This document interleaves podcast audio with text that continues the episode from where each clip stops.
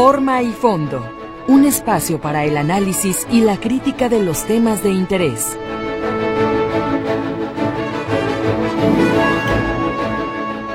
Amigos, ¿cómo están? Muy buenos días. Qué gusto saludarlos. Bienvenidos a Forma y Fondo. Espero que estén teniendo una bonita mañana de viernes. Me parece que el clima ayuda.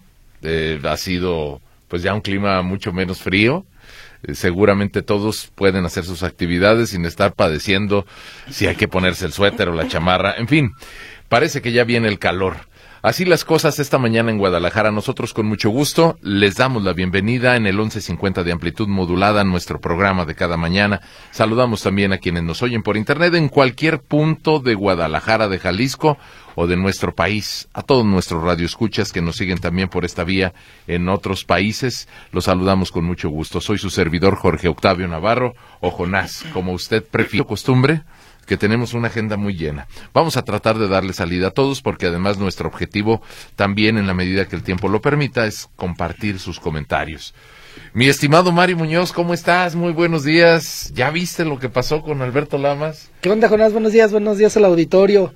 Híjole, pues sí, este, qué cosa tan rara, nunca, nunca me había tocado que con, que con los elementos que habían le dieran prisión, este, eh, domiciliaria, pero pues ya ves cómo son los jueces, depende, depende, depende cómo amanecen para dictaminar.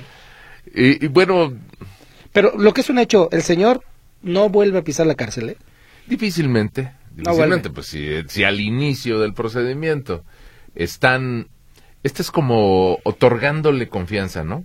Es decir, oye, pues hay unas acusaciones en contra tuya, pero pues confiamos, el Poder Judicial confía en tu palabra y en tus pruebas para que respondas a las acusaciones, pero privado de tu movilidad en tu domicilio. Oye, y evidentemente un hecho importante va a ser cuando citen a Tito Lugo y a Alberto Lamas para que Tito Lugo sostenga lo que, lo que confesó, ¿no? De, de esa famosa reunión en donde supuestamente se aprobó ese desvío de recursos. Yo no sé, a ver, a mí una cosa sí me queda claro. Este, aunque ayer se dio cuenta de que va a estar un proceso de seis meses con medidas muy restrictivas en su hogar, solo puede salir por medicamentos o no sé qué cosas muy este, necesarias. Lo que me queda muy claro es no regresa a la cárcel el señor. Punto. Pues Entonces, bueno, salió hasta de traje, dices, ah, órale, este, como que dijo, ay, nomás me despeiné tres días, vámonos a mi casita a ver Netflix. Yo creo que te escuchó y dijo, bueno, como dice Mario Muñoz, tráiganme los cigarros, pero también el tacuchito. ¿Salió con moño o corbata? Con corbata. Órale, pero sí, o sea, flamante, iba ahí como diciéndole, ¿qué, qué, qué, qué, qué pasó? Ay, nomás me distrajeron tres días. Yo no quiero, bueno, no creo que sea solo una distracción, Mario. Evidentemente con esa detención y con el proceso judicial ese no se cae. Evidentemente se le caen muchos proyectos, como el de participar en el proceso electoral. Me parecería descabellado que cualquier equipo de campaña no puede. Eh, pues le pidiera asesorías. En fin, a propósito de los jueces, Mario, eh, yo quisiera manifestar que no es una desacreditación contra el juez que tomó la decisión de concederle la prisión domiciliaria, pero pues es un tema muy llevado y traído. Esta semana ha sido muy polémica y quiero aprovechar para presentarles nuestro sondeo de viernes y hacer de su conocimiento que ya está en nuestras redes sociales, bueno, en la red social X en concreto, en nuestras cuentas es la frase correcta, pues porque el Poder Judicial, híjole, lo traen como el trapeador de, la cocina. Eh, muy, muy golpeado, muy sacudido y además muy pues muy chamagoso, dijera el presidente López Obrador, a propósito de que a él también le tocó esta semana, le liberaron a Emilio Lozoya. Acá en Jalisco liberaron a Alberto Lamas. Ah, mira qué coincidencia. Sí, coincidencias, dice. Pues es que nos ganan todos los casos, dijo el presidente. Pues es que el Poder Judicial, el Poder Judicial está podrido pues ¿para qué presentan ministerios públicos balines que no sostienen las acusaciones? Eso sí no lo dijo, fíjate. Ah, no, hablo de la fiscalía. una cosa sí te digo, los jueces, corruptos o no, se apegan a derecho para vencer, en todo caso, la, posición lo Que, lo que el ministerio público está acusando. Eh, eso es lo que luego no quieren ver. Eh, esta no es una defensa ultranza de los jueces Evidentemente en el Poder Judicial, jueces, magistrados, secretarios de juzgado, entre todos, hay gente que procede de manera chueca. Ya lo sabemos. ¿Hay corrupción en el Poder Judicial? Claro que sí pero no podemos ponerles etiqueta a todos. Hay que revisar caso por caso. Pero el tema es que el presidente, pues bueno, típico en él. Para él no hay más que sus cuates y toda la maldad afuera de, de sus cuates. Entonces dice que el Poder Judicial está podrido y ándale que otra gran polémica, y por eso llevo eso para darle lectura a nuestro sondeo Mario, pues es que dijo, pues si con Arturo Saldívar se medían, ahora que llegó Norma Piña, tienen licencia para robar. Yo Arturo Saldívar, pues yo le pedía que hablara para... Eh. Sí, fue un escandalazo. Y Arturo Saldívar, ya tragando saliva, pues salió y dijo, no es cierto, yo nunca Jamás en la vida. Simón. Bueno, ese es el sondeo del día de hoy a propósito de todo lo que pasa con las decisiones judiciales. Bueno, perdóneme, buenos días en forma y fondo en Metrópoli 1150, sondeo de viernes. Exhibido, el exministro Arturo Saldívar afirma que nunca presionó a jueces por influencia de AMLO, pero el presidente dijo que se lo pedía. La pregunta que les hacemos, ¿Saldívar traicionó al Poder Judicial o miente Andrés Manuel? ¿Saldívar traicionó al Poder Judicial o miente el presidente? Hay dos opciones de respuesta. Traicionó al Poder Judicial, Andrés Manuel miente. Ahí están en nuestras cuentas, arroba Jonascal, arroba Mario Munoz guion bajo. Al momento el 87.5% de quienes han votado, pues están en contra de Saldívar. Dicen que sí, que traicionó al Poder Judicial. El 12.5% han votado porque Andrés Manuel miente y que no, no le pedía eso. Yo no sé qué piensas tú, Mario, creo que más bien sí le hizo sus llamaditas, sí le dijo, oye, ministro presidente, aprovechando que somos cuates, pues este caso como que debería resolverse así, ¿no? Oiga, ¿a usted le sorprende que un presidente de la República haga llamados a magistrados o ministros para que resuelvan cosas? A mí no me sorprende. Lo que me sorprende es que lo confiese. Exactamente. Que digas, ay, ¿en serio? O sea, de, de plano te, te, te vale tanto todo que te crees que eres superior a todo que te puedes que, puedes decir todo como quieras. Puedes hacer inocentes a los asesinos puedes hacer culpables a los inocentes. Qué barbaridad lo es que ya se van. Fíjate lo que dice Felipe Lomelilla, este es un comentario en el sondeo, en la red social X. Una confesión obscura así como lo dices tú, no me sorprende que lo hagan, me sorprende que lo confiesen.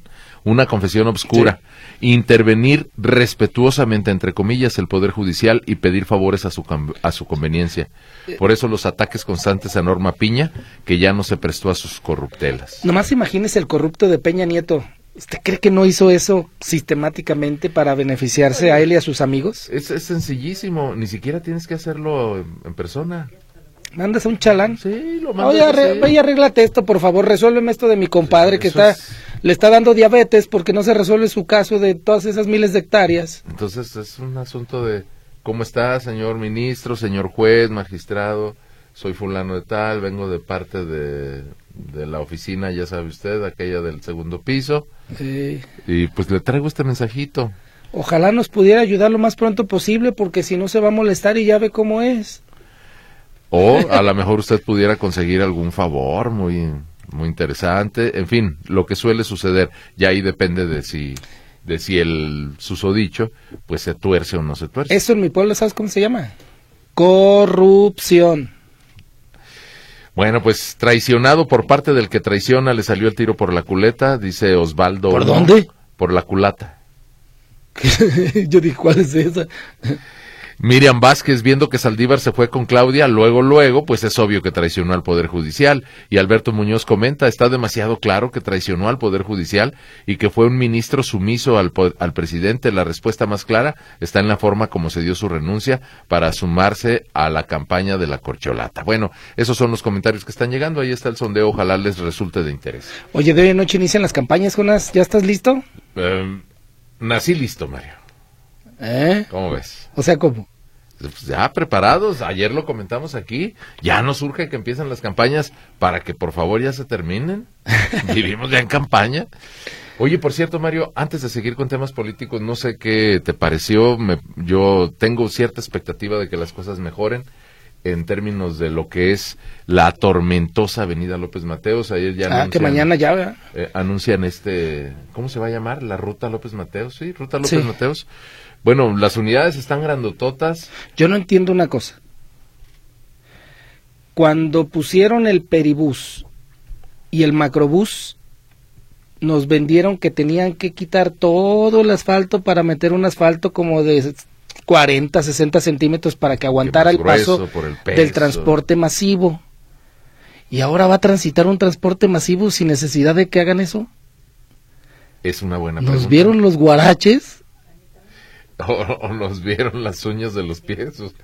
A ver, que alguien nos explique por qué en la porque, calzada... sí son, porque sí son camiones Yo, que- yo la foto son articulados. Articulados. Y los articulados son los BRT, BTR, que son los famosos peribús y macrobús. Pero sí dije, ah, caray, ¿cómo que López Mateo sí se puede transitar? ¿Será que el pavimento está más grueso? Pero pues es del tamaño de López Mateo, digo, de, de periférico. ¿Tú crees que el, el- el pavimento que había en periférico no era del igual que el de López Mateos? ¿O el de la calzada? La pregunta es muy precisa, Mario. ¿Tú crees? Yo creería que no.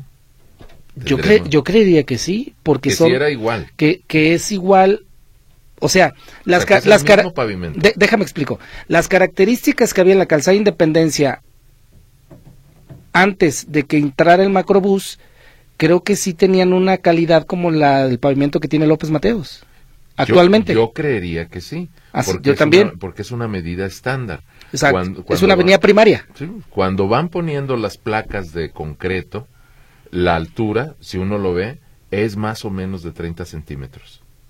Y así se va poniendo. En calles, en avenidas. Y bueno, está hecho para durar y durar.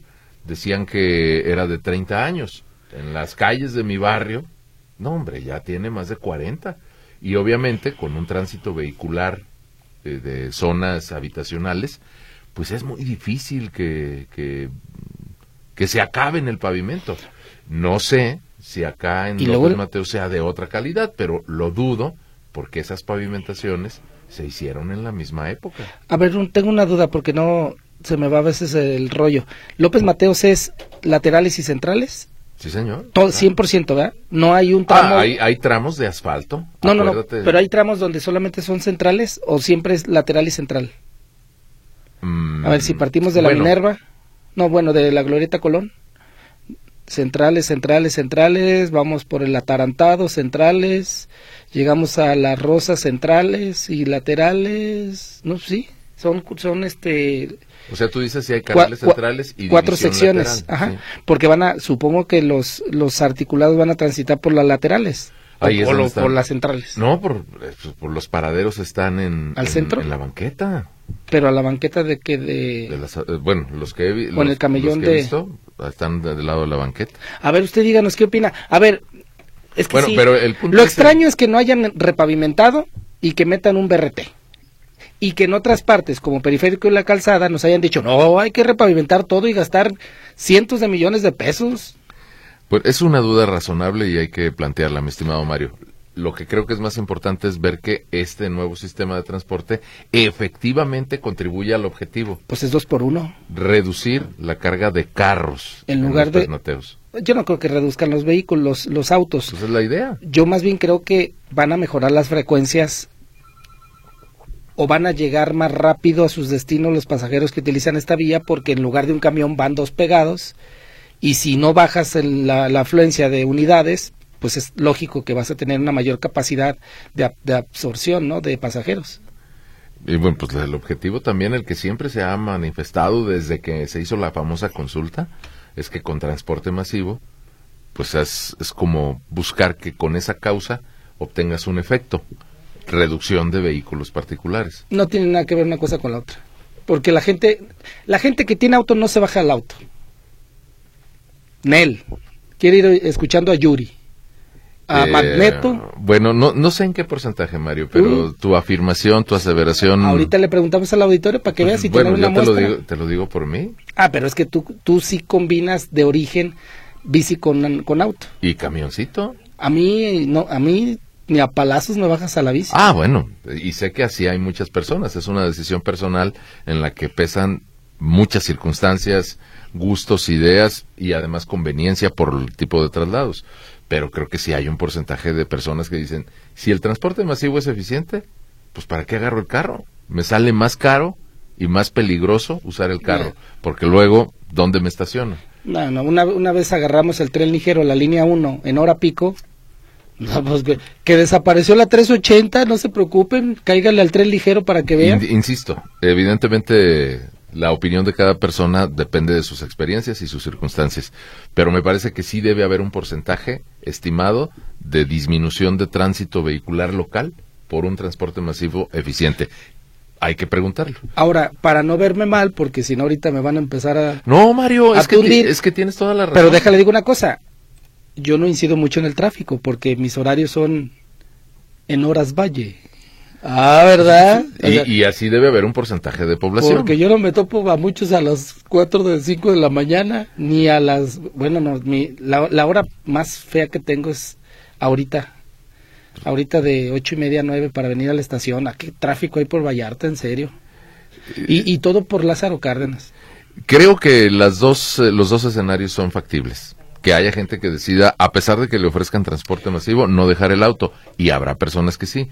Quiero pensar que en el Instituto Metropolitano de Planeación o en las direcciones de movilidad de los municipios tienen alguna medición sobre eso. La voy a solicitar para poder aclararlo, pero ojalá que ustedes, que también tienen su experiencia propia, nos compartan si ustedes dejan el carro, si hay un buen transporte masivo. Yo le puedo garantizar el futuro en corto plazo de ese nuevo derrotero.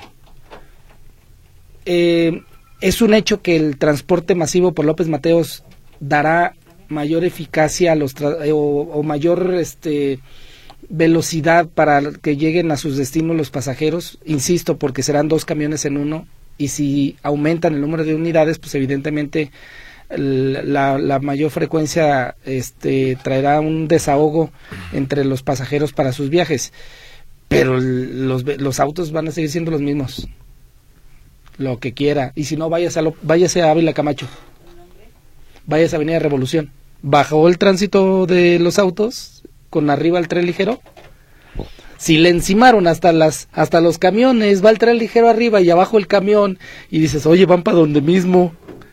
Sí, pero vienen de distintos derroteros.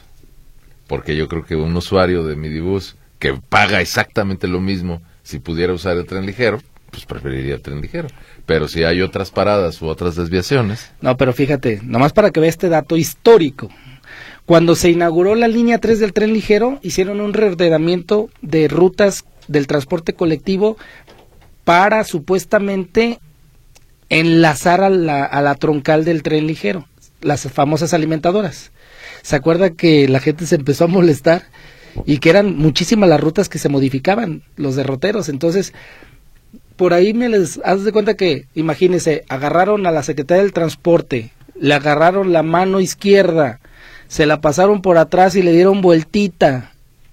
¿Se llama cómo se llama esa llave? no, pues debe ser, la- no es la huracarrana, ¿verdad? Manita de puerco. La manita de puerco. Pues así les hicieron porque dijeron, ya no le muevan, que sigan los que sigan los camiones pasando por donde mismo. Por eso vemos un sobreposicionamiento de el tren ligero y rutas de camiones abajo. Eso, la verdad es que no supieron hacer un reordenamiento. Y como la gente empezó a decir, oye maestro, antes agarraba dos camiones y ahora agarro cinco con tren ligero, ¿te harás muy para que ocurra eso o cómo? Pues ciertamente no hay soluciones al 100%. Pero bueno, oiga, antes de ir a la pausa, este tema está bien bueno. ¿Estás enchilado, Mario, qué? ¿Sabía usted que a lo mejor echan abajo el programa de verificación vehicular porque va a ser con lo único que pueden competir el movimiento ciudadano contra las pensiones del bienestar? Ustedes imagínense en Casa Jalisco o en presidencias municipales diciendo, oigan, ¿cómo vamos a contrarrestar las pensiones de que está repartido López Obrador? Pues ahí tenemos unas bequitas de mil bolas, digo de mil pesos, este, para repartir y regalar a la gente. O tenemos créditos a, a- a fondo perdido, es decir, le regalamos la lana Sí, y los, pero y los eso- vamos comprometiendo. Eso No, alcanza para muy poquitas eh, personas. Pues no hay mucha lana para eso. ¿Qué hacemos? ¿Qué hacemos? A ver, piensen. Piensen, para eso se les paga como asesores. Piensen. Y de repente sale uno. Y si dejamos de multar, No, bueno, Mario, hay una solicitud ya desde el inicio. Que siga la verificación, pero gratuita. ¿qué vas a Que van a suspender las multas? Me suena muy lógico. Pues claro. La- obviamente. Es que no solo las multas, no cobres la verificación. No, yo creo que es así. Más bien, eh, eh, Entonces, entonces, ¿cuál es el beneficio? Pues es que si no te multan, pues nadie va a verificar. Es lo que ocurrió desde con Emilio González Márquez. El programa de verificación nunca ha desaparecido. La verificación siempre existió, nomás no te multaban. Entonces, pues evidentemente es una estrategia político-electoral de decir, eh, ¿cuántos, ¿cuántos dueños de autos son? No, pues hay como cuatro millones en el estado. Cuatro millones, ahora esto es por tres, nueve, dieciocho, veinticuatro. Si sumamos unos cien mil, doscientos mil votos por cuatro, ochocientos mil.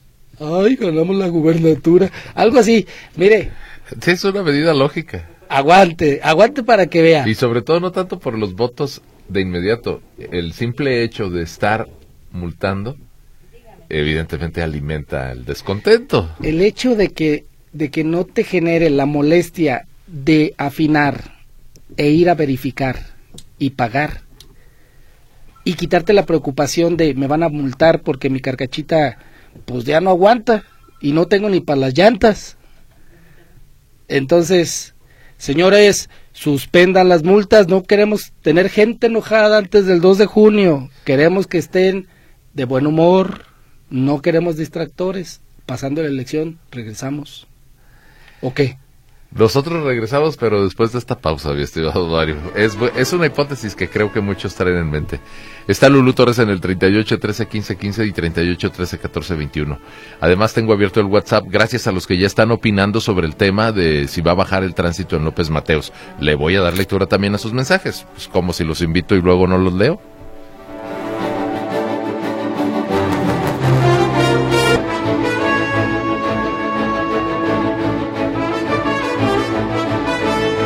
Bien, estamos de regreso en forma y fondo. Bueno, antes de otros temas, voy a tomar unos minutos, Mario, para leer mensajes de nuestro radio escuchas, pues por los temas que hemos estado abordando.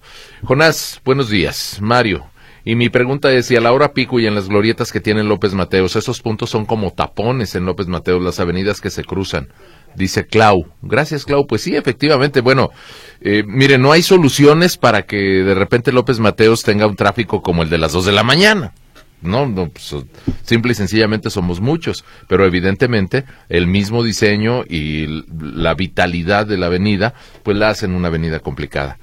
Buenos días, dice por aquí el señor C. Velázquez. Por supuesto que Saldívar es un traidor y Alberto Lamas lo ayudaron con dinero. Poderoso caballero es don dinero, vivimos en un país surrealista, no lo olviden. Dice por aquí, no, bueno, no nos puso su nombre, ya no hay ruta 380, pero el contacto humano sigue en el macrobús periférico. Ah, bueno, sí, no, pues este, para ir a gustito y así con, con amplitud, pues solamente en el auto particular. Eh, digamos que es el sistema de transporte sardina. Brisa Martínez, yo confirmo, sí hay forma de llegar eficientemente en transporte público, lo uso por economía, pero también es cierto que hay muchas veces la mayoría que prefiere usar el auto por varios factores como clima, tiempo o espacio. Oiga, yo, yo ya me había decidido a comprarme un, patín eléctrico y siento algo de temor, entonces mejor me eché para atrás. Fui y consulté de nueve, bueno, un amigo me vendía uno seminuevo en cinco mil pesos y viera cómo me atrajo, dije, ¡zas! Distancias cortas, ámole. Pero como que dije, no, pues, este, imagínese un golpecito, queda uno todo de por sí. No, pues es que ciertamente implica un alto riesgo, Un golpe, un golpe y de verdad que sí. Si no, si no llevas medidas de protección, ni con las medidas, Mario. Aún así, ¿verdad? Pues es que estás al aire libre.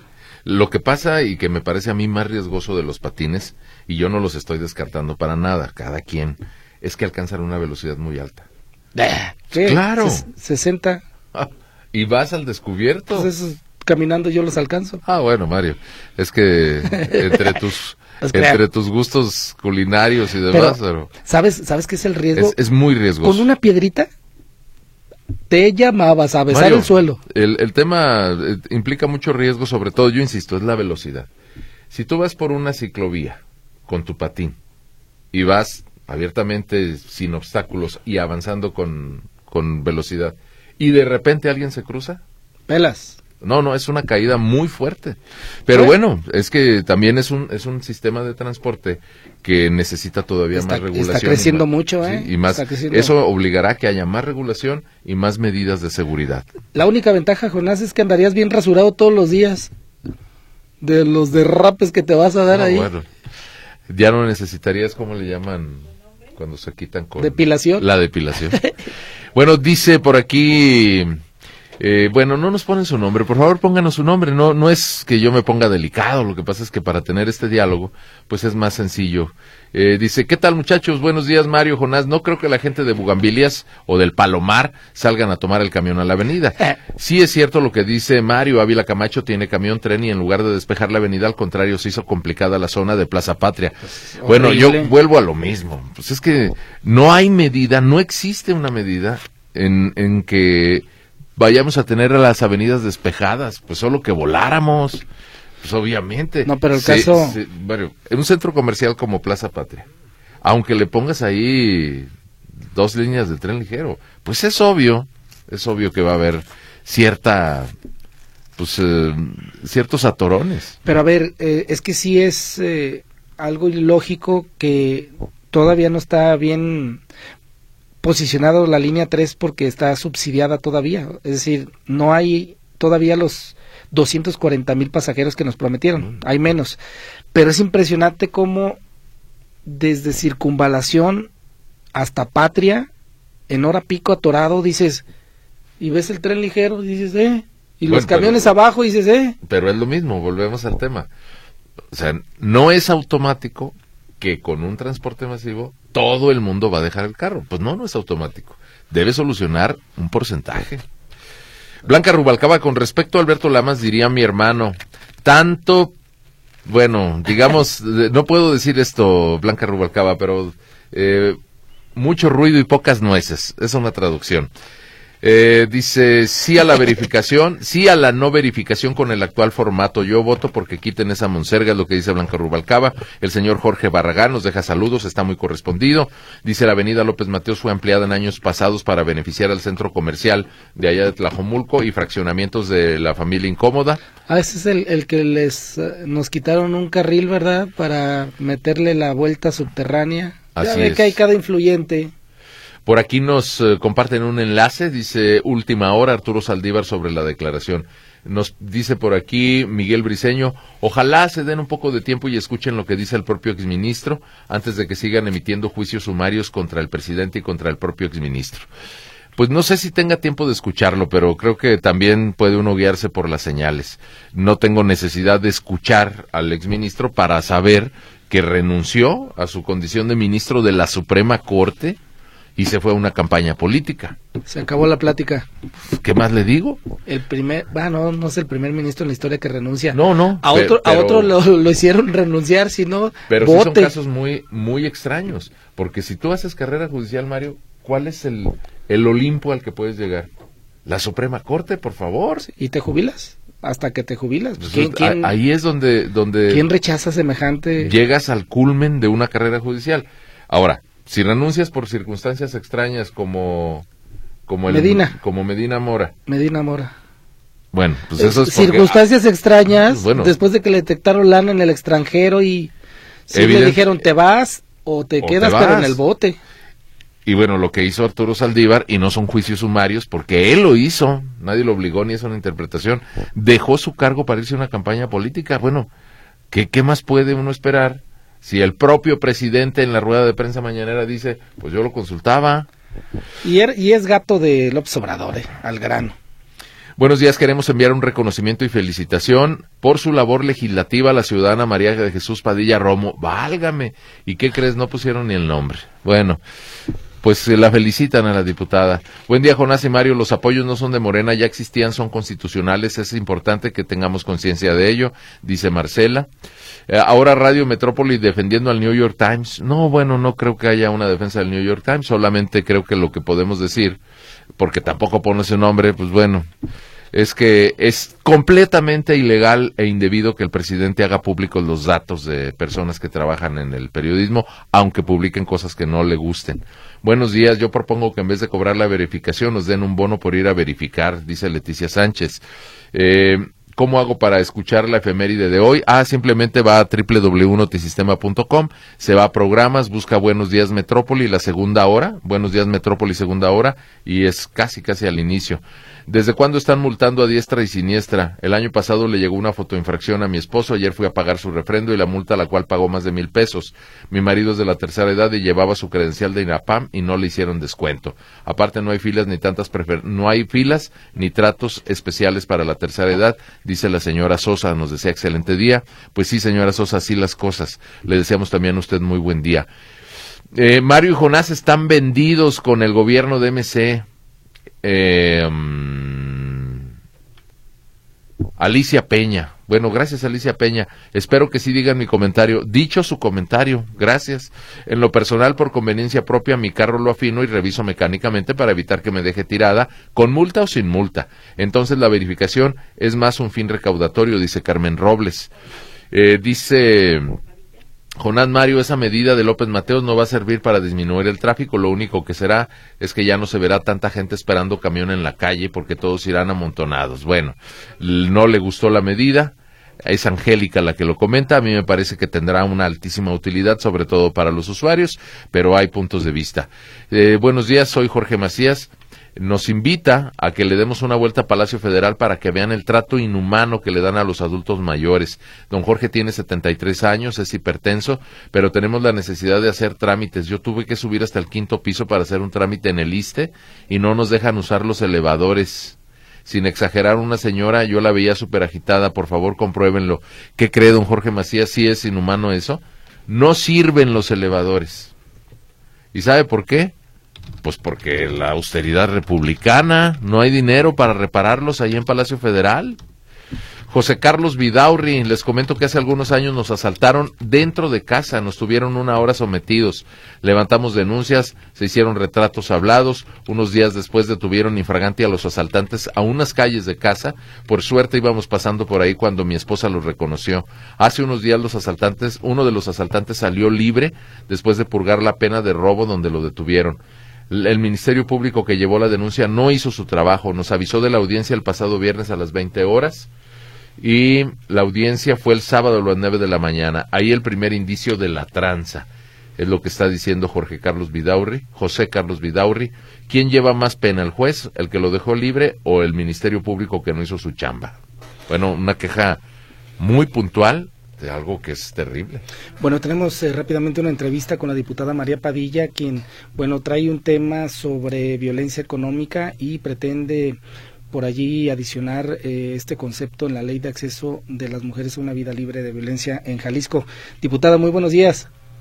Muy buenos días, Mario, Jonás, con el gusto de saludarlos. Escucho muy lejos, se escucha muy vago, pero eh, a la orden. A ver, vamos a hablar con más energía, diputada. ¿Cómo ah, amaneció? mucho gusto. Muy bien, con el gusto de saludarlos. ¿Ustedes cómo están? Pues mire, aquí en lo que más nos gusta hacer comunicarnos con las personas en Radio Metrópoli, pues saludando a la diputada, cuéntenos en qué consiste esta iniciativa y cómo se fijaría este, digamos, esta reparación por el concepto de violencia económica.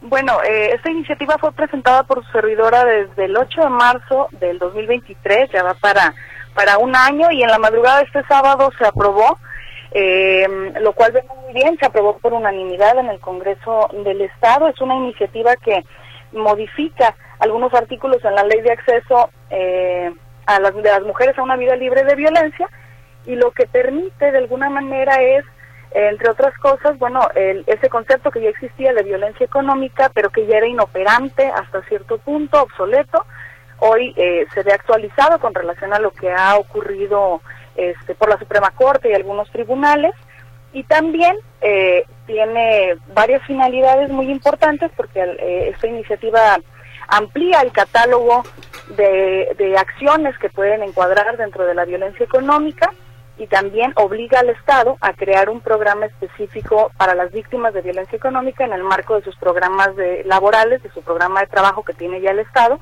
Es decir, mujer que, que sea víctima de violencia económica tendrá la posibilidad de tener un empleo este, con el Estado de Jalisco y también se obliga a la Secretaría de Desarrollo Económico a varios aspectos, como crear programas de promoción y de subsidios, a promover el desarrollo del capital humano femenino, en temas de innovación, también que haya perspectivas de género, etcétera.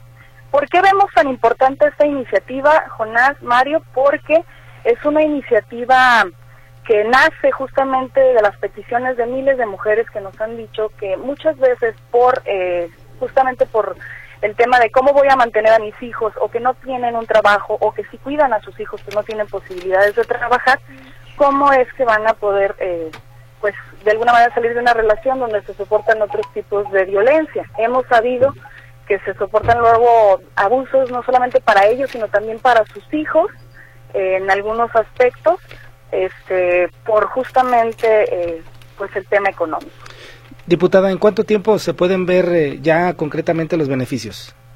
Pues eh, esta todavía no está publicada, de hecho lo acabamos de revisar. Eh, fueron muchas las leyes que se aprobaron este, eh, la madrugada de este sábado. Estas se están publicando en el Diario Oficial del Estado de manera paulatina.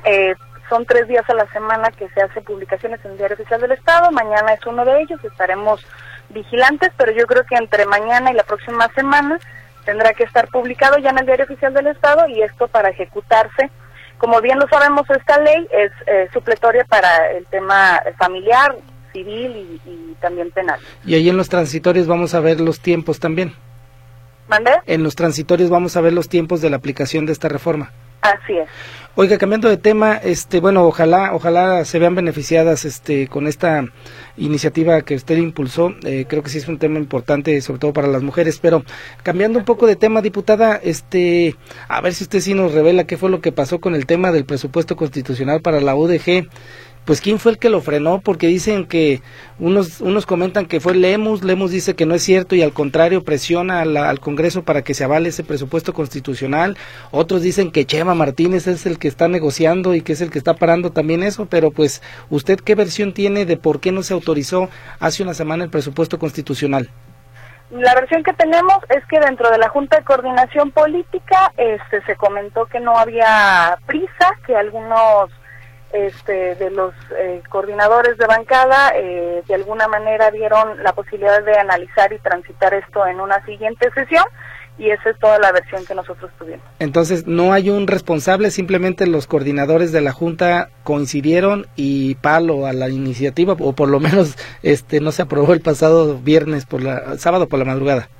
Sí, no, no es palo, sino simplemente no se subió a discusión esta iniciativa, entonces muy seguramente la estaremos viendo este, a discusión en próximas sesiones, Mari. Oiga, diputada, y por otra parte, ¿cuándo les dan la buena o la mala de quién es el candidato a Guadalajara por Morena? Yo creo que ya no tarda, ya nuestro partido está, está dando definiciones en lo federal, ya, ya salieron listas de representación proporcional y de mayoría relativa en cuanto a diputaciones federales, en cuanto al Senado. Este, ya esta semana, ah, muy seguramente en los próximos días tendremos ya definiciones también en, en algunos municipios que faltan, que ya la mayoría están definidos, y también en las diputaciones locales. Este, ya está Morena muy, muy este, constante en estas revelaciones de lista. Oiga, diputada, ¿cuándo es el último día para registrarse? ¿Para registrarse ante el IEPC? Así, para la candidatura. El 4 de marzo. Ah, no, pues entonces sí ya no tardan, porque ya, va, ya va a llegar el 4 de marzo. Oiga, bueno, se decía que usted estaba firme o Mariana porque no iba a tocar hombre, pero con los lineamientos que avaló el IEPC después de la resolución del tribunal, sí se permite hombre tanto en Zapopan como Guadalajara. ¿Usted cómo ha medido su posibilidad de quedar como candidata a Guadalajara? Muy grande. La realidad es que sabemos que el cariño de las y los morenistas de Guadalajara nos, eh, nos acompaña también. Eh, nuestra hermosa ciudad ya mostró un cansancio por el movimiento ciudadano, eso es algo que lo vemos constante, además de que nuestro partido pues ha dejado muy claro que mm, primero ve por los criterios de paridad, tanto en lo nacional lo dejó ver, también incluso en lo estatal y a todo, en toda la República en cuanto a las gubernaturas. Y yo creo que Guadalajara no será la excepción. Hoy tenemos candidatas ya definidas eh, por el Frente, por eh, incluso Movimiento Ciudadano, mujeres en Guadalajara y yo creo que Morena estará en condiciones de no privar eh, de esta posibilidad en esta coyuntura donde muy seguramente una primer mujer va a gobernar Guadalajara electa. Y además, pues considerando que Morena está arriba en las encuestas en, en nuestra ciudad. Nos queda claro que la marca de Morena trae muy asustados a muchos semesistas, pero pregunta diputada, ¿por qué usted vino Chema? ¿Por qué qué? ¿Por qué usted vino Chema? Bueno, porque justamente lo que comentaba nuestro partido, primero que ver las eh, eh, otras situaciones, lo que valora mucho es el tema de eh, los principios de paridad. Nuestro partido es un partido feminista, este, también porque sabemos que hay las posibilidades, las condiciones, el cariño de las y los morenistas en todo el estado y en Guadalajara que nos permitiría pues hacer un gobierno en algún momento dado en conjunto con la ciudadanía, cerca del pueblo, y también porque existe esa coyuntura que muy seguramente mi partido no va a privar a nuestro a nuestra ciudad de esa posibilidad de una primer mujer alcaldesa, ya con candidatas definidas por los otros grupos, eh, por los otros partidos políticos, y que Morena pues tiene realmente perfiles fuertes eh, femeninos que tienen todo para dar la batalla y para gobernar de una manera extraordinaria, con el ejemplo que nos ha dado la doctora Claudia Sheinbaum en la Ciudad de México, con un modelo de ciudad eh, inédito en los últimos tiempos en, en México, en todo el país, en, en, cuanto a ciudades,